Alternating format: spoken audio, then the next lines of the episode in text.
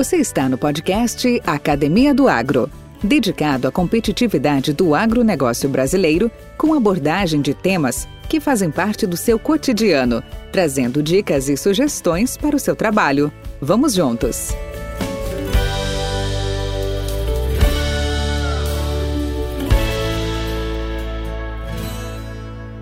Olá, olá, pessoal. Aqui é Valdir Franzini, dando um grande abraço a todos, obrigado pela sua audiência, estar nos acompanhando aqui no podcast Academia do Agro. E hoje nós vamos dar as boas-vindas à doutora, à pesquisadora Ieda de Carvalho Mendes, no nosso podcast. Com uma trajetória brilhante na área de agronomia, Ieda é pesquisadora da Embrapa desde 1989, onde tem se dedicado ao estudo da microbiologia do solo e bioindicadores de qualidade do solo.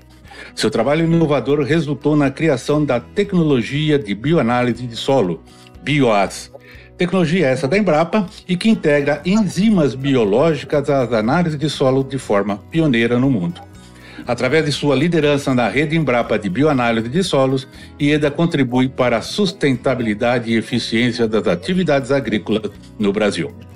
Bacana, né, pessoal? Então vamos conversar com a doutora Ieda. Podcast Academia do Agro. Bem-vindo, Ieda. Tudo bem? Olá, pessoal. Olá, Valdir. Muito obrigado pelo convite, estar aqui com vocês. Uma honra, uma alegria muito grande fazendo parte desse bate-papo. É, muito obrigado, viu? Bom dia, olá a todos. Bom dia, boa tarde, boa noite. Beleza, Ieda. E aí, me fala para mim, onde tudo começou? Conta um pouquinho a sua história para nós. Nossa, meu Deus do céu, minha história, olha, são 57 anos, hein? Vai ficar muita coisa aqui. Não, olha, gente, eu sou aqui de Brasília, sou filha de é, lavradores. O pessoal saiu do Goiás, saiu da roça, veio para Brasília para ajudar na construção da capital. Eu nasci em 1966, sou candanga e sempre quis fazer alguma coisa assim relacionada com natureza. Meu negócio era é a gente tomar cuidado desse planeta, porque a gente só tem esse planeta, não tem outro lugar para ir. Então eu tinha que contribuir de alguma forma para o nosso planeta.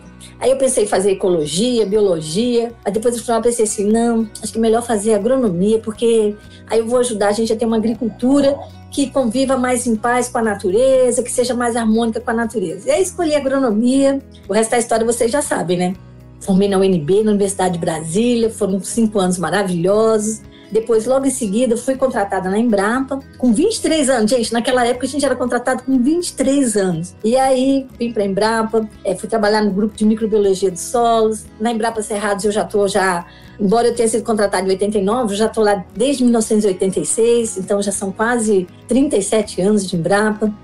E lá na Embrapa, inicialmente, Valdir, eu tive a oportunidade de trabalhar com a fixação biológica de nitrogênio na soja participei dos trabalhos que culminaram com o lançamento das chips CPAC7 e CPAC15, as nossas queridas 5080 e 5079, que são utilizadas até hoje no inoculante comercial de soja, imagina, né? Na época lá com o nosso grupo lá, o Pérez, o Alert e o Milton. E então foi super legal. Isso aí a gente lançou essas chips em 1993 elas são recomendadas até hoje. Estamos fazendo esse ano de 2023 30 anos do lançamento das chips CPAC7 e CPAC15. Vocês estiveram aqui no podcast a Mariângela, o Mar, com certeza falaram né, das contribuições da FBN para o Brasil, só por não utilizar, falando de sumo biológico, né? No caso da soja, quase 17 bilhões de dólares por ano por a gente não utilizar adubo nitrogenado, só utilizar as nossas chips que foram selecionadas aqui na Embrapa Cerrados, né? Então, assim, é, foi um trabalho muito importante. E depois fui fazer o doutorado.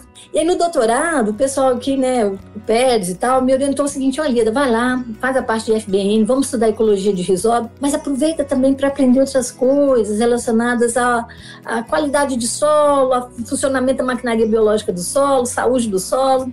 E assim eu fiz. Então, a, a parte do meu doutorado foi dedicada à ecologia de risóbio, nos capítulos da minha tese, e o outro capítulo foi com indicadores é, de qualidade, de saúde do solo. Lá eu tive a oportunidade, nos Estados Unidos, tive a oportunidade de trabalhar com o Richard Dick, que foi um professor que é filho do Tabatabai, que foi o, o professor que começou os estudos de enzimologia no mundo, né?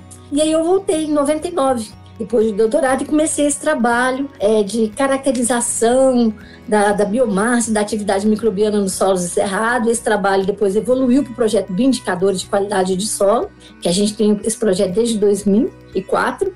Então já lá se vão 20 anos, né? E esse trabalho todo resultou aqui no lançamento da, da tecnologia de bioanálise do solo. Então, basicamente, resumindo minha história profissional, é isso aí, gente. Essa foi a minha trajetória. Você sabe que, assim, é um flash, né? A gente tá fazendo um flash, fazendo um, um déjà vu, como falam, mas é que é importante também, e até para lembrar a todos, nossos ouvintes sabem disso também, uh, uh, nós somos atores, né? Dessa evolução tremenda do nosso do nosso agrobusiness, do nosso agronegócio, da nossa da evolução que, que, que, o Brasil teve, está tendo, né? Cada vez mais, mais marcante, mais pujante. Então, nós somos atores também, nós somos participantes, como você, como Maria, Mariângela, como Marco Antônio, tantos outros, tantos inúmeros colaboradores, né? E é muito, e é muito gratificante ver é esse ponto que nós chegamos e principalmente o que nós estamos deixando para essas novas gerações que estão chegando aí. Eu acho que isso aí talvez seja mais importante, porque o pessoal já vem com um ferramental na mão, já vem com possibilidade de ir muito mais longe do que às vezes até nós poderíamos ir com os recursos que tínhamos na época, né, Ieda? E aí, falando nisso, aproveitando uh, o que eu comentei dessa evolução, para você, qual é o seu sentimento hoje em termos da evolução dos insumos biológicos para a sustentabilidade do Brasil e do mundo? O Valdir, você falando nessa questão aí da evolução, né? Então, eu lembro que eu participei da festa de 15 anos da Embrapa Cerrados. Hoje a Embrapa Cerrados comemorou 48 anos. Então você imagina, né? Realmente a gente é protagonista dessa história. E o que eu falo, você perguntando aí com relação aos insumos biológicos, né? O que eu acho é o seguinte: o melhor da vida vai começar. Galera, vocês que estão começando agora na agronomia, gente, o melhor vai começar agora. Acreditem. É uma nova fase que está vindo por aí, uma nova fase onde a nossa compreensão está melhorando muito. Então, tudo é, tem seu tempo, né? Então, a gente teve a Revolução Verde, apostando nas cultivares, no melhoramento, nos adubos químicos, no uso de pesticidas. Mas a vida é, um, é uma evolução, como o Valdir falou, né? Um, é um caminho né, que você faz, né? Então, assim, nesse caminho, nessa evolução toda, a gente agora está vendo essa nova era. A Maria já até fala né, que é a micro-revolução verde, né? Nós tivemos a Revolução Verde, agora nós estamos tendo essa micro-revolução verde, onde está caindo a ficha das pessoas, né? E o que, que é a ficha? A ficha é você realmente sentir que você tem que ter uma agricultura sintonizada com a natureza, e não uma agricultura que se opõe à natureza. Então, a agricultura que se opõe à natureza é aquela, aquela, aquela agricultura baseada no monocultivo, né? Então, esse monocultivo que acaba favorecendo a ocorrência de doença, de pragas, né? Lá uma, uma grande entrada de, de, insumos químicos, adubos químicos. E agora que está caindo a nossa ficha que a gente tem que imitar a natureza, que a natureza é a grande pesquisadora desse planeta e é o nosso melhor template, o nosso melhor design. Então que a gente vê a importância da gente ter rotação de culturas, biodiversidade dos nossos sistemas agrícolas, plantio direto, né? E aí a, importância também da gente ter uma agricultura baseada em processos e não em produtos. Então, você estimular realmente o componente biológico do seu solo, né? Seja através de boas práticas de manejo ou mesmo através de produtos biológicos. Então, assim, o que eu falo é que realmente assim, eu vejo isso aí com uma, uma alegria muito grande, é uma verdadeira mudança de paradigma, faz parte de todo esse processo de evolução. O pessoal às vezes quer falar mal da Revolução Verde. Eu não falo mal da Revolução Verde de jeito nenhum. Eu acho que tudo são etapas no desenvolvimento da humanidade, na evolução, como você falou. Essa palavra é ótima. Evolução é uma palavra muito boa, né, gente? Então, assim, é evolução. Ah, eu falo assim que hoje eu com 57 anos é, não penso da mesma forma que eu pensava aos 18. A gente vai evoluindo, graças a Deus, né? Eu queria é aquela história, a gente queria ter o um corpinho de 18 com a cabeça de hoje, né? Mas é isso mesmo. Então, na, na, agricultura é a mesma coisa, né? Então, assim, vejo assim, gente, essa, a gente está abrindo um novo, um novo momento na agricultura. E olha, eu falo, melhor vai começar. É a famosa micro, micro revolução verde que a, que a, que a Maria já fala. E eu acho que é isso mesmo, sabe? Assim, é um momento único na, na história da agricultura e que a gente está tá inaugurando isso aí, né? É, é nesse processo de evolução, né? Cada vez mais rompendo paradigmas, quebrando paradigmas, né? Eu sempre falo para o pessoal, Valdir, quando eu ia para agronomia, fiz agronomia de 1982 a 1987. Eu lembro direitinho, meu professor de fitotecnia, ele falava assim, olha, nas entrelinhas do milho tem que ser tudo limpo. Tem que usar herbicida, ou então fazer cultivo mecânico. E hoje em dia a gente fala para o agricultor plantar braquiária junto com milho. Imagina, gente! Então, o pessoal hoje não tem ideia da quebra de paradigma que isso aí é, mas a gente sabe o que é. Então, assim, a gente está publicando um livro agora aí, internacional, sobre saúde do solo e, e, e, agricultura no Brasil, né? Eu falo, gente, é quebra de paradigma, é, é, é muita mudança, sabe? Assim, as coisas mudaram rápido demais e muitas vezes as pessoas não se tocam disso, né? Mas o fato é, gente, o melhor vai começar. Parabéns vocês que estão aí, agrônomos do século XXI, é, olha, os desafios para vocês vão ser fantásticos, viu? Parabéns. Vão ter muitos desafios, né? Pesadíssimos. Mudança climática, produzir mais com menos. Mas olha, as possibilidades também tecnológicas que estão surgindo com a parte de, de biologia do solo, né? Insumos biológicos, saúde do solo também são fantásticas. Então, eu vejo isso aí com a, um olhar muito otimista, muito muito assim, contente também, sabe? Da gente estar tá percebendo eh, eh, essa importância de estar tá sintonizado com a natureza, no final das contas, né? Podcast Academia do Agro. E é uma das coisas que nos empolga é justamente é, ouvir pessoas como você, como eu, como outros aqui passaram, como a Mariângela, como tantos outros. É o entusiasmo com aquilo que faz, que fez e o que está por fazer. Né? Então, é, isso, isso é contagiante. Espero que isso aqui entusiasme, com certeza, e vai inspirar muitos, muitos dos nossos ouvintes. Porque, gente, gente assim, é, tinha uma frase que dizia antigamente assim: olha, neste mundo nada se cria, tudo se copia. Ah, verdade, é verdade. Só que quando a gente fala em inovação, é, é semelhante a isso. A gente pega aquilo que já existe e melhora e inova e coloca algo melhor. E é com as ferramentas, com as descobertas, com as coisas novas que estão vindo aí, nós estamos fazendo as coisas ficarem cada vez melhor. Cara, isso aí é, é, é muito bacana, é muito bacana. Mas, Ieda, eu não sei se eu vou falar, vai ser antes ou vai ser depois, mas eu vou te fazer a pergunta e você, você me diz o que, como é que era antes e como é que é hoje. A questão de interpretação dos indicadores biológicos de qualidade do solo. O que era antes, como é que a gente se virava e o que, que é hoje e o que está por vir?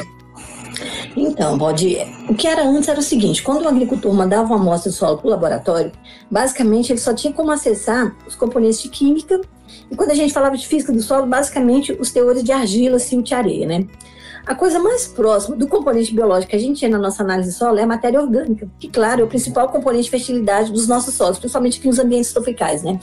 Então a gente tinha uma grande lacuna na nossa análise de, de, solo, que era a ausência do componente biológico. E a biologia é a base da saúde do solo, porque quanto mais biologia, mais vivo o meu solo, mais saudável o meu solo. Quanto menos biologia, menos vida, mais adoecido, mais doente o meu solo. Então a gente tinha essa ausência do componente biológico. E aí, quando a gente começou esse processo, esse projeto de bioindicador de qualidade do solo aqui na Embrapa, nosso objetivo não era só publicar trabalho técnico-científico falando assim, efeito do plantio direto na biomassa microbiana ou na respiração, efeito do, sei lá, da integração lavoura-pecuária. O nosso objetivo realmente era inovar. E o que, era inovação? Era trazer esse lado teórico da pesquisa, mas transformar ele numa solução tecnológica, viabilizar uma solução tecnológica. E o que, foi essa solução tecnológica? Foi essa tecnologia de bioanálise de solo que agora empodera o agricultor, o agrônomo, o consultor, para que ele possa saber como é que está o funcionamento da maquinaria biológica do seu solo. Então, essa que foi a grande inovação. Foi transformar aquilo que todo mundo fazia, publicava paper e parava ali no paper, mas fazer aquilo ali virar uma tecnologia. E para aquilo ali virar uma tecnologia, a gente tinha que saber interpretar os que a gente estava analisando, né? Então, como é que eu interpreto uma enzima, o valor de uma atividade enzimática? Aí eu falo, né, que essa tecnologia de bioanálise do solo é como se fosse o exame de sangue do solo, né, que nos permite detectar problemas assintomáticos de saúde do solo antes que eles se reflitam nas nossas lavouras. E aí, quando você faz o exame de sangue, você mede lá o colesterol ou a glicose, você tem que saber se aquele valor lá, 90, se aquele valor tá bom, tá médio, tá alto, é 90, mas 90 e daí, né? 90 o quê? Então, aí que veio a questão toda da gente desenvolver estratégias para interpretar os valores individuais desses níveis de atividade enzimática no solo, para fazer com que essa, essa, essa determinação de enzimas virasse uma tecnologia, né? E que com isso aí o agricultor pudesse tirar uma informação importante que desse a ele suporte para tomadas de decisão de manejo. Então, é, foi assim que essa, essa, essa questão de, de inovação na bioanálise se, se transformou em realidade, né? Então, foi um estudo, por isso que eu falo assim, às vezes a pessoa assim, pensa que ah, começou do ontem. Não, começou do zero, não.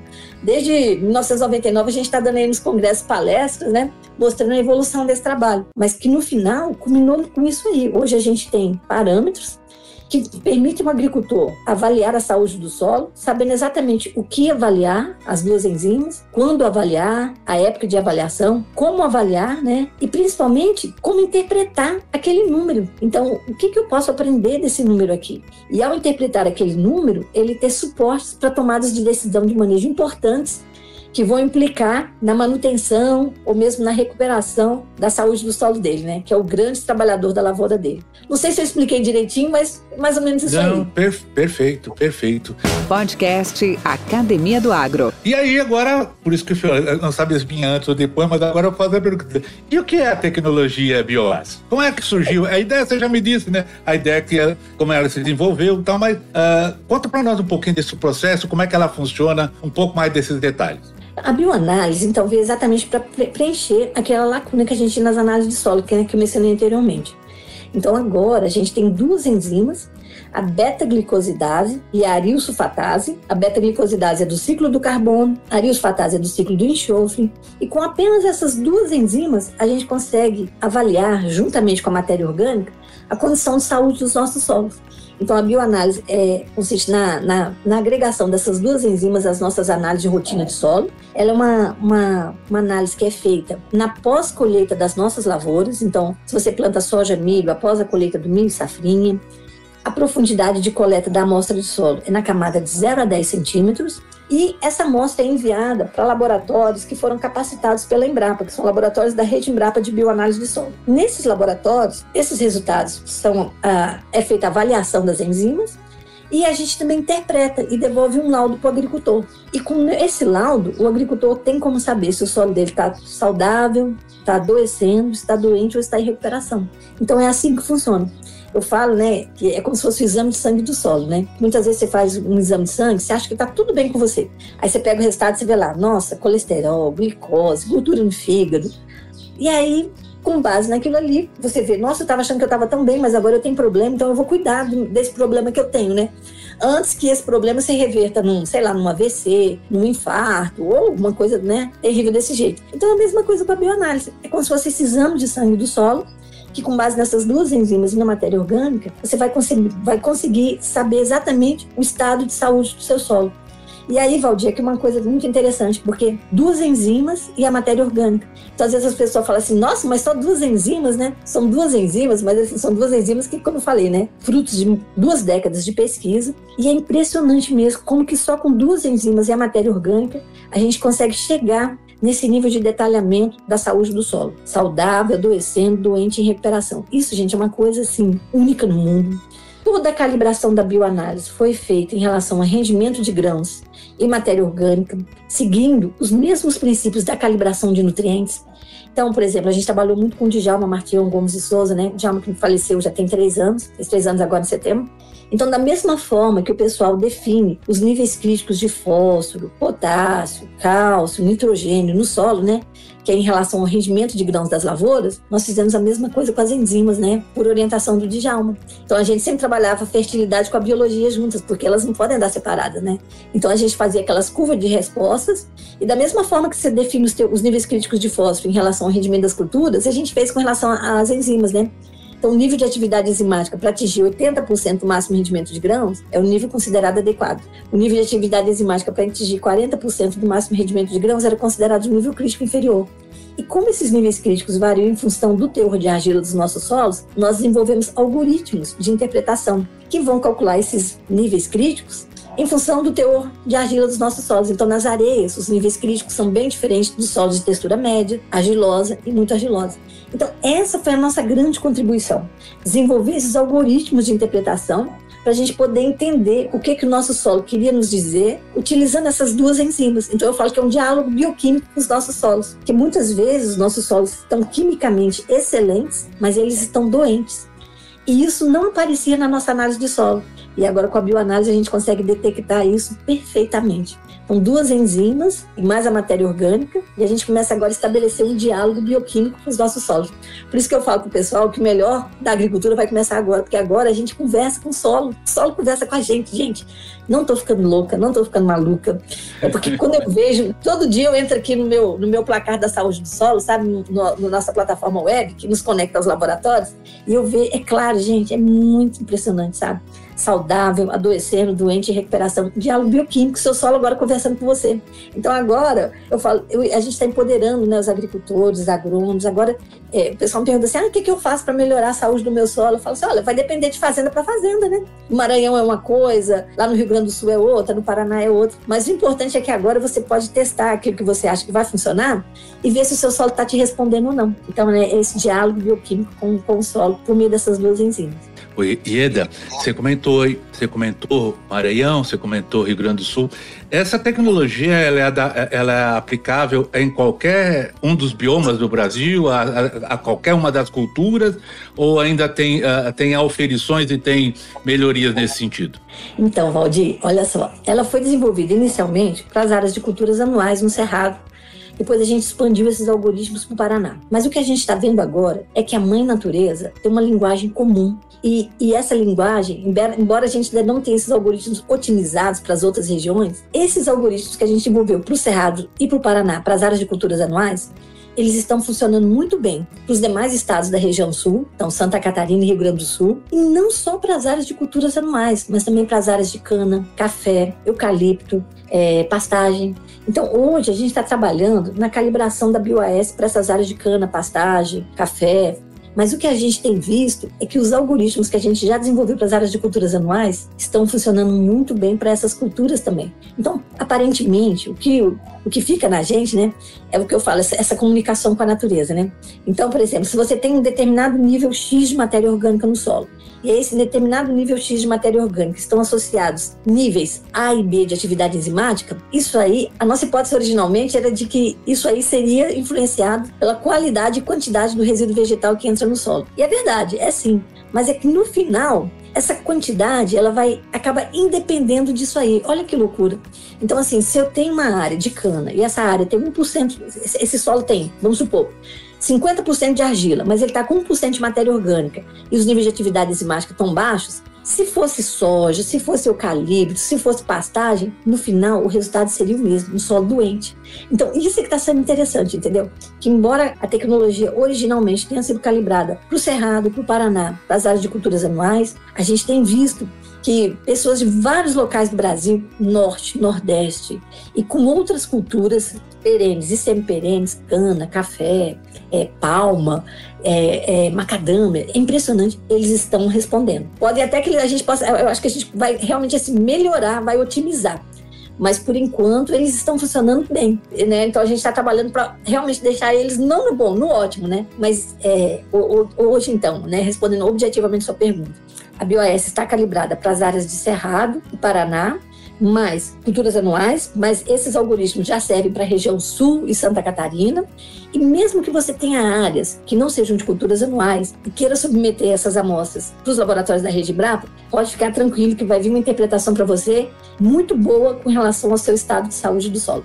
E, e, e como é que o, o agrônomo, o, o consultor, o técnico, o produtor é, utiliza, pode fazer uso dessa tecnologia. Como é que está, você falou da rede, né? A rede Embrapa aí de, de bioanálise. Como é que ela está constituída, onde que ela está presente, em qualquer local é fácil isso, como é que funciona? Então, gente, o modelo como a tecnologia foi bem foi estruturada foi um modelo muito interessante. E assim, é o único no mundo. Porque como é que foi? A Embrapa não vai fazer análise de, de, de atividade enzimática, não. Nós estamos capacitando laboratórios comerciais de análise de solo para que esses laboratórios façam essas análises com excelência. E esses laboratórios são conectados à Embrapa por meio de uma plataforma web que chama Módulo de Interpretação da Qualidade do Solo, MIQS. Então, o laboratório faz a determinação, submete os resultados nessa plataforma, a plataforma interpreta os valores de atividade enzimática, falando se eles estão alto, médio, baixo, e calcula índice de qualidade do solo. E também calcula, dá nota para três funções muito importantes relacionadas à nutrição das plantas que são exercidas pelo solo: a função ciclagem de nutrientes, a função suprimento de nutrientes e a função armazenamento de nutrientes. E aí a gente calcula, dá esses índices, dá essas notas que variam sempre de 0 até 1, um, todos esses algoritmos calibrados em relação ao rendimento de grãos e matéria orgânica. E aí, no final, com a combinação da pontuação das funções das enzimas e da matéria orgânica, o agricultor vai saber se o solo dele está saudável, quando as duas funções pontuam no verde, então alta enzima e alta matéria orgânica, o solo está saudável. Quando o solo começa a adoecer, a matéria orgânica ela é mais lenta, então ela não muda, mas a enzima muda. Então a matéria orgânica permanece no verde, a enzima fica no vermelho, então você tem um solo adoecendo. Se esse processo de adoecimento persiste, não só a enzima vai ficar no vermelho, mas a matéria orgânica também. Então, solo doente é baixa pontuação na enzima, baixa pontuação na matéria orgânica. E se o solo está recuperando, como de novamente a enzima é mais sensível do que a matéria orgânica para detectar as mudanças que ocorrem no solo, a enzima aumenta no solo em recuperação e a matéria orgânica continua baixa. E se você continua recuperando o seu solo, ao longo do tempo, a matéria orgânica também vai subir. Então você vai enzimática. Agora, olha só, tudo isso com base em duas enzimas e na matéria orgânica, mostrando, e isso é o que é mais assustador dessa tecnologia, mostrando para o mundo que avaliar a saúde do solo não é uma coisa complexa, é uma coisa simples. Simples e que todo mundo consegue entender. Então, com base na matéria orgânica e nas enzimas. E tudo isso aí, novamente, né, calibrado em relação ao rendimento de grãos e matéria orgânica. É assim que funciona. E com base, de posse dessa informação, o agrônomo vai ver o que, ele vai fazer. Então, se o meu solo está saudável, time que está ganhando, você não mexe, né? O time está ganhando, opa, vou continuar com esse manejo aqui. O solo está saudável. Tá, meu solo tá, esse manejo está favorecendo a saúde do meu solo, não vou mexer em nada. Mas se meu solo já estiver adoecendo, você já vai ter que ligar aquela, lista, aquela luz de alerta, né? Olha, o meu solo está adoecendo, meu manejo não está legal. O que, que eu tenho que fazer para não deixar o meu solo ir para a condição de doente? O que, que eu tenho que melhorar aqui na minha lavoura, né? E aí, é, o que, que, eu tenho que melhorar? É a, a, rotação de culturas, minha rotação não está ruim, a qualidade do meu plantio direto não está boa, eu sei lá, eu, eu, tenho que fazer uma braquiária com 18 meses ao invés de uma braquiária com 6 meses. Então ele vai avaliar. Se o solo está doente, se o solo está na UTI, aí você sabe, na UTI o remédio tem que ser um remédio drástico, não pode ser o mesmo remédio que você vai usar para uma pessoa que ainda está adoecendo, né? Tá na UTI, você vai ter que ver realmente o que você vai ter que fazer ali, né? Hum? Às vezes não adianta, não adianta só uma vacina, você tem que tomar um tratamento assim, muito mais intensivo para tirar aquele solo da UTI, um tratamento de choque, né? E aí, a partir do momento que você começa a recuperar aquele solo, você está vendo que ele está ele tá realmente ele tá respondendo, aquele manejo está recuperando a saúde dele, o agrônomo usa aquela informação para continuar naquela linha de manejo, né? Então, por isso que eu falo que agora a bioanálise veio para empoderar o agrônomo, o agricultor, porque agora a gente vai usar a agronomia, entendeu, gente? O que eu falo é um novo momento que está começando, um momento muito mais desafiador. Às vezes o agricultor chega para mim e fala assim, até semana passada eu estava dando uma, uma, palestra em Rio Verde, o agricultor chegou para mim e falou assim, como é que eu faço para colocar beta-glicosidase e aliosfatase no meu solo? Eu falei assim, como é que você faz? É manejo. Não existe milagre, existe capricho. Manejo você constrói. É através das boas práticas de manejo que você vai construir um solo saudável, resiliente e produtivo. Não existe milagre. Não adianta você pensar que você vai ali, como você compra adubo. Ah, 3 toneladas de NPK. Não, você não vai comprar 2 toneladas de enzima. Não, você vai ter que construir isso aí no seu solo. Se você degradou, agora você vai ter que regenerar. Então, e aí é aquela história, né? E aí que vem a coisa bonita da agronomia, né? Você entender que você faz parte de um todo, né? Meu solo está doente, perdeu matéria orgânica, a biologia está lá no zero, o que eu tenho que fazer para recuperar esse solo? Aí você vai lembrar as plantas, né? As plantas que conectam o céu com a terra terra. Então, quais as plantas que vão aportar carbono no meu solo doente? Há muitas vezes o solo doente está em condições químicas excelentes. Antes da bioanálise, numa situação como essa, de solo doente com a química, com a química excelente, o que, que o pessoal fazia? Colocava mais adubo, mais pesticida. Não é assim que se recupera a saúde do solo.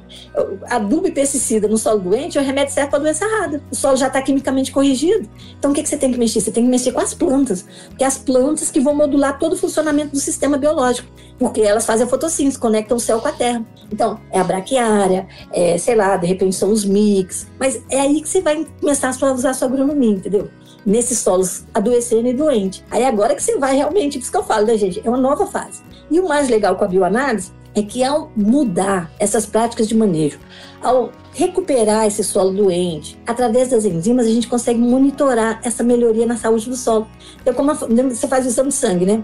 Deu lá, a, o colesterol tá alto, a glicose tá alterada, mas aí seu médico vai lá te passa uma, uma estatina da vida, uma rosuvastatina, passa um, um remédio lá, aí o colesterol cai, você vê no próximo exame de sangue. A mesma coisa com as enzimas, com a bioanálise, entendeu? Ah, a enzima estava baixa, mas eu entrei com a braquiária aqui, deixei 18 meses minha braquiária, 17 toneladas de matéria seca. Aí você vai lá, faz o exame de sangue, opa, a enzima já aumentou e tal, entendeu? É assim que funciona. É, é, mas a gente, o fato é que agora, isso que eu falo, por que, que é um momento novo que a gente vive na nossa agricultura? Porque a gente já sabia as vacinas tecnológicas, a gente já conhecia há muito tempo, né? Integração lavoura-pecuária, imitar a natureza, ter diversidade nos nossos sistemas, plantio direto, cobertura, palhada, planta viva cobrindo o solo inteiro. Isso a gente já sabia. Mas agora a gente sabe fazer o diagnóstico a gente sabe diagnosticar a condição de saúde dos nossos solos, né? E isso aí é que vai fazer toda a diferença nesse século XXI, né? É, eu estava comentando aqui com o Valdir antes da gente entrar aqui no ar, né? Calorão que a gente está passando esses dias aqui, né? Gente, nós estamos vivendo num ambiente de mudanças climáticas, onde cada vez mais as coisas vão ficar desse jeito, né? Ou chove muito, ou chove pouco. E aí, cada vez mais vai ser importante a gente ter solos vivos, resilientes nas nossas lavouras, né? solos que sejam produtivos, mas também que consigam armazenar água, sequestrar carbono, ciclar nutrientes. Porque não vai ser só mudança climática, vai ser mudança climática, mas cada vez mais vai ser difícil ter fertilizante químico, né? Uma guerra na Ucrânia, ou então acaba uma reserva de fósforo, não sei o que, não sei o que. Então nós vamos ter que produzir mais com menos. E é aí que entra a importância da gente ter esse solo saudável, ativo nas nossas lavouras, né? Esse grande e, aliado. Hein, Ed? Até ouvindo o colega, meu bicho, o doutor Agro, o Marco, o Marco Fava Neves, é, foi é filho do filho de um grande professor meu, doutor Evaristo Marzabal. E ele tem uma, uma, uma citação muito interessante que é fato, né?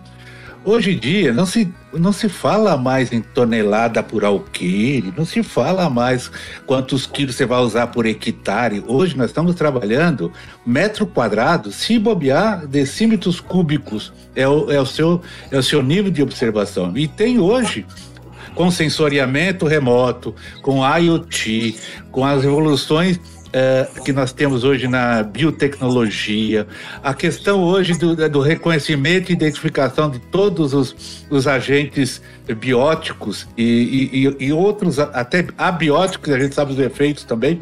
Então, se explica por que em 40 anos nós saímos de 50, 60 sacos por hectare de milho e atingimos 240, 40, uh, 230 em safrinha. em safrinha. Coisas assim que uh, alguns anos atrás era inconcebível, né?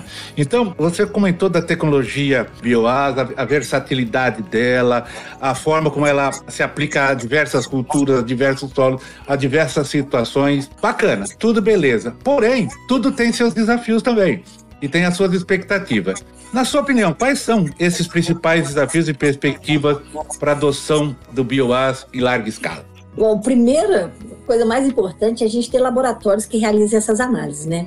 Então, nesse sentido, a gente tem trabalhado muito na capacitação de laboratórios comerciais e é um processo assim que tem uma burocracia muito pesada, porque realmente a burocracia do Estado brasileiro é muito pesada, né? Então, assim, nós começamos inicialmente com nove laboratórios, desses nove, seis realmente conseguiram fazer as coisas na prática. Agora nós já temos 21, então ótimo. Já temos laboratórios, né, 21 laboratórios em vários estados brasileiros, né? São Paulo, Paraná, Goiás, Minas é, Mato Grosso. Então, assim, a rede está crescendo cada vez mais, Rio Grande do Sul, então está expandindo. Em breve já, ter, já teremos laboratórios é, Maranhão, Pernambuco. Então a rede está crescendo, mas precisa crescer mais. Então, eu estou na expectativa aí da burocracia da Embrapa andar mais um pouquinho, né? E a gente, até o final desse mês, tem mais 10 laboratórios na rede, então vamos, já vamos ser 30. Então, com certeza, esse é um desafio importante, fazer realmente essa análise chegar até o produtor. O outro desafio é a gente divulgar essa tecnologia, as pessoas entenderem, né? Então, essa oportunidade que você está me dando de falar aqui no podcast, isso é super importante. Fazer essa mensagem chegar para o agricultor. E principalmente, Valdir, você falou essa questão aí toda, né, de essas inovações tecnológicas que a gente está tendo, né, a importância de você saber quanto metro quadrado está produzindo. Mas eu, eu vou mais além.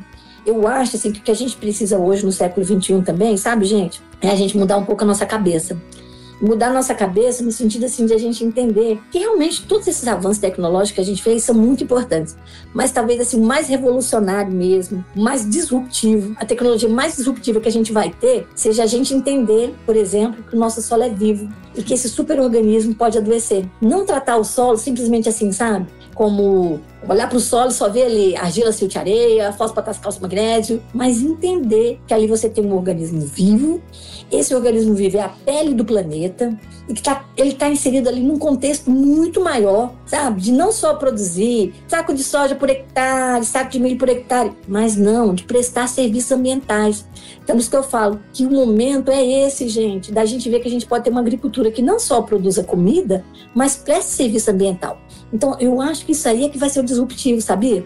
além dessas coisas tecnológicas todas que tem por aí, drone, blá blá blá, o IoT, essas coisas todas, mas o principal vai ser a gente mudar a cabeça da gente. Mindset, a gente né? entender o mindset, mudança no mindset.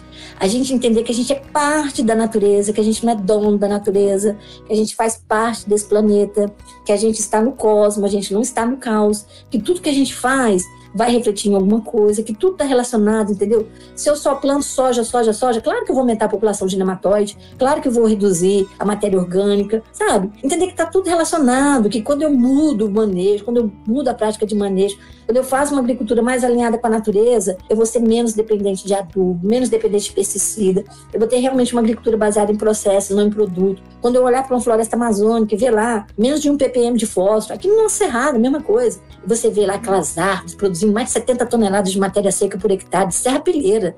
Nem falar o que está crescendo ali nos troncos, né? Então, como é que a natureza faz tudo aquilo com um ppm de fósforo no solo? Ela não deixa perder nada, ela tem uma rede de raízes ali maravilhosas cobrindo o solo, né? Ali na superfície, as micorrizas.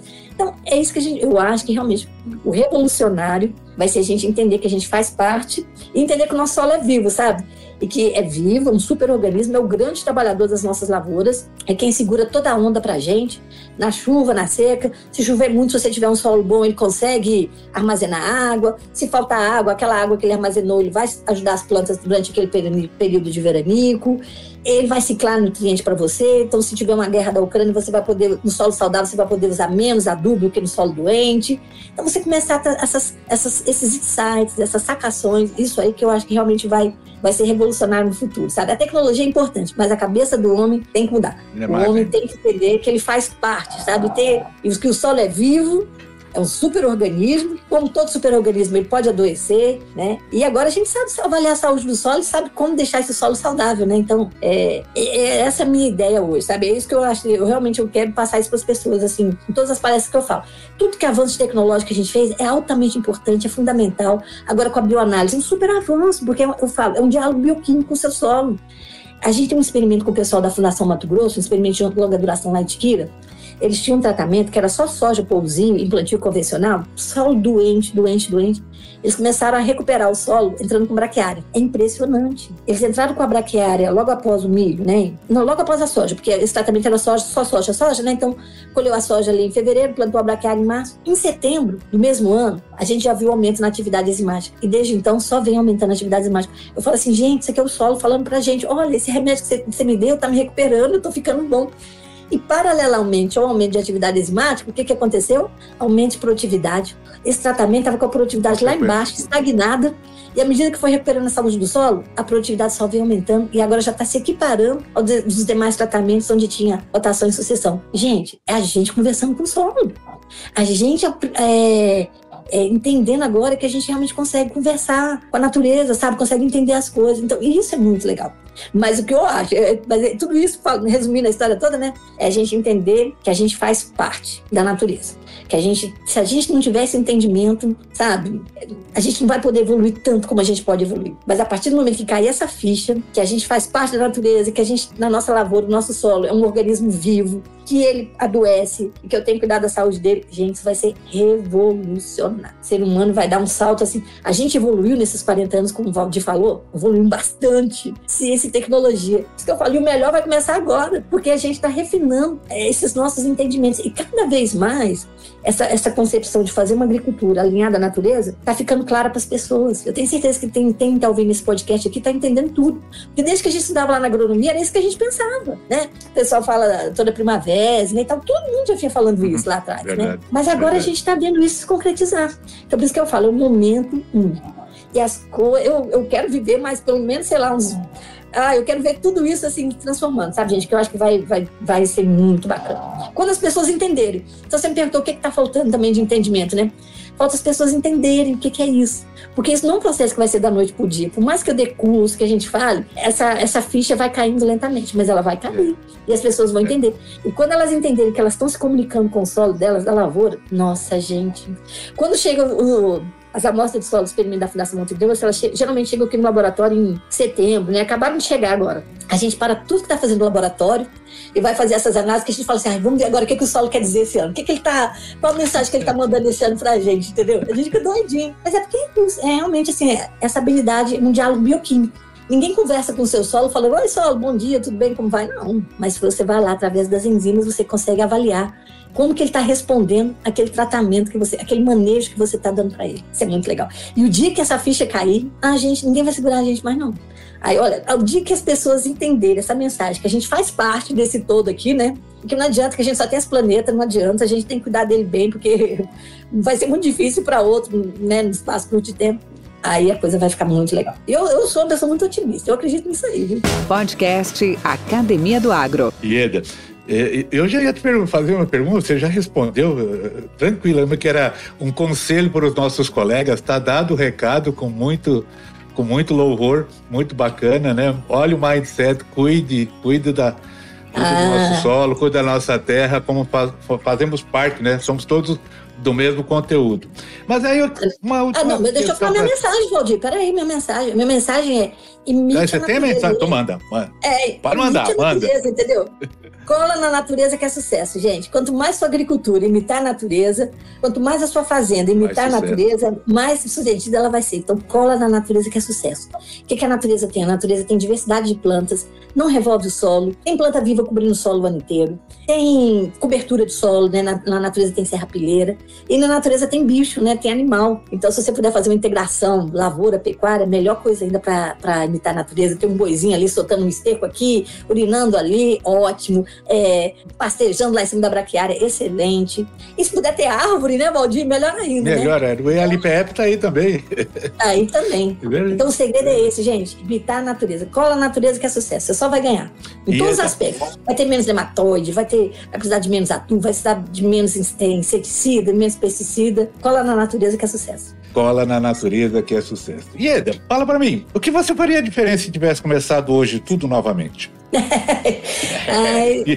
a, a, a, pergunta fácil eu fiz, agora eu queria mais, mais difícil para você. Puxa, você sabe que eu nunca pensei nisso? Você não, a gente não combinou essa perguntinha antes, né? Agora não, não, essa, essa foi de bate pronto. É, olha, você sabe que eu não sei? Eu, é interessante isso, né? Essas, essas coisas na vida da gente, né? As decisões que a gente toma, né? Acabam se refletindo em caminhos que vão se abrindo aqui. Muitas vezes, é. Coisas que aconteceram há 30 anos lá atrás, você fala assim, nossa, mas eu passei por esse momento tão difícil. Mas foi importante você passar por aquele momento difícil, porque aquele momento difícil te fez aprender coisas que foram muito importantes ao longo da sua vida, né? Então, assim, realmente eu não sei o que, que eu não teria feito. Eu agradeço tanto a Deus que todos os caminhos me levaram até aqui, sabe? Então, assim, eu, eu só tenho gratidão, não tenho, não tenho assim é, não consigo pensar um jeito fazer de ser tão melhor do que a gente que foi. É, de fazer coisas Mas você, eu, Deus, eu penso... Deus encaminhou tudo, sabe? Foi tudo encaminhado, foi uma sincronicidade assim muito grande. Imagina Mas eu penso que, você sabe que eu penso que nem você, Eda, sabe por quê? É, existe uma coisa na, no ser humano, no ser humano, com certeza, que é um ato único. É único. Tomada de decisão. Ou você vai para cá, ou você vai para lá. Não tem jeito. Toda, todo segundo, a milésimo de segundo, nós estamos tomando uma decisão. Vamos piscar o olho, não vamos piscar o olho, vamos sorrir, não vamos sorrir, vamos chorar, não vamos chorar. Tomada de decisão. E a vida é assim. Então, o que eu faria diferente? Como cada momento eu tive que tomar uma decisão de um caminho, aquele caminho me ensinou coisas e até me orientou para não fazer algumas coisas e assim a gente a gente seguiu. Então, o que fazer diferente? É, é, é uma pergunta realmente não complicada. Talvez um sonho, né? Quando eu era criança, eu queria ser. Eu estava vendo ontem o final da Copa do Brasil. Uh, eu queria ser jogador de futebol, eu queria ser astronauta, beleza, né? Tudo bem. Mas, mas aí já é, é, já é sonho juvenil, pueril, né? Que a gente fala. Oieda, qual, eu preciso saber, sabe o quê? O nome do seu cachorro que está embaixo do, da sua mesa. Qual é o nome? gente, olha, tem um, um ronco aqui essa aqui é, é a Nina, a Nina Ron. Nina. Ela é bem gordinha, é a Nina, ela ronca. Nina. Mas aqui também a gente tem a Kiara e a Kika, nós temos três aqui. A, Kika a Nina, a, Kiara, que, a, Nina, Nina, quem mais? A Kika e a, e a, Kika. E a Kiara. Kiara. Não, porque eu vou dar créditos para ela. De de efeitos especiais no nosso. Exato. Eu vou fazer, vou, vou colocar um crédito para ela. Ieda, muito obrigado. Gente, pela sua acabou de mostrar aqui, tá vendo? É, a Nina, a Nina eu, eu, eu, né? sei, tá gravado, já tá gravado é, aqui. E, e eu, eu, é a cachorra. e eu queria te agradecer muito novamente a sua, a sua disponibilidade, a sua participação. Ter aqui, gostaria que você tenha a Academia do Água como como uma arena sempre aberta, sempre livre para novas mensagens, novas orientações, principalmente com todo esse entusiasmo que você, você emana, que você nos transmite, muito bacana mesmo. E a todos os nossos ouvintes que uh, tenham perguntas, tenham comentários, tenham sugestões, elogios ou mesmo críticas, faz parte do jogo, tá? Nossos dados, nossas informações, e-mails e tal, estarão todos no nosso web note, na nossa descrição, e fiquem à vontade, pode, pode mandar as perguntas que com o maior prazer nós vamos estar dando o retorno. Ieda, muito obrigado. Fica com Deus. Bom trabalho aí para ti. Olha, Valdir, eu que agradeço. Pessoal, eu agradeço muito a vocês, assim, pela audiência. Valdir, muito obrigado pelo convite, pela oportunidade de estar aqui. Desejo a você muito sucesso esse trabalho é muito importante, sabe? Assim, nossa, faz a gente chegar em lugares que a gente nunca imaginou, né? Então, assim, muito obrigada também pela oportunidade de estar aqui. Foi ótimo ter conversado com vocês, viu, gente? E fiquem à vontade para me escrever, o meu e-mail, ieda.mendes.embrapa.br. E olha, tudo de bom para vocês. Feliz safra 23, 24, muito sucesso das nossas lavouras, solo saudável aí para todo mundo e vamos imitar a natureza, cola na natureza que é sucesso e parabéns agricultores por vocês estarem aí plantando, a gente sabe da importância de todos vocês para todos nós no mundo inteiro, parabéns, brigadão por tudo, valeu, viu gente? Ieda, fecho a nossa entrevista a todos, colhem na natureza, gente. Um abraço. Esse podcast faz parte da rede Agrocast, a primeira e maior rede de podcasts do agro do Brasil. Acesse www.redeagrocast.com.br. A edição e masterização desse podcast são feitas pela Fábrica de Podcast. Acesse fabricadepodcast.com.br e saiba mais. Com temas expressivos e dinâmicos, esse intercâmbio semanal visa oferecer um melhor desenvolvimento em suas habilidades profissionais e nas atividades e práticas do seu cotidiano. Somos da Academia do Agro, o podcast para todos aqueles apaixonados pelo agronegócio. Te aguardamos no próximo episódio. Até lá!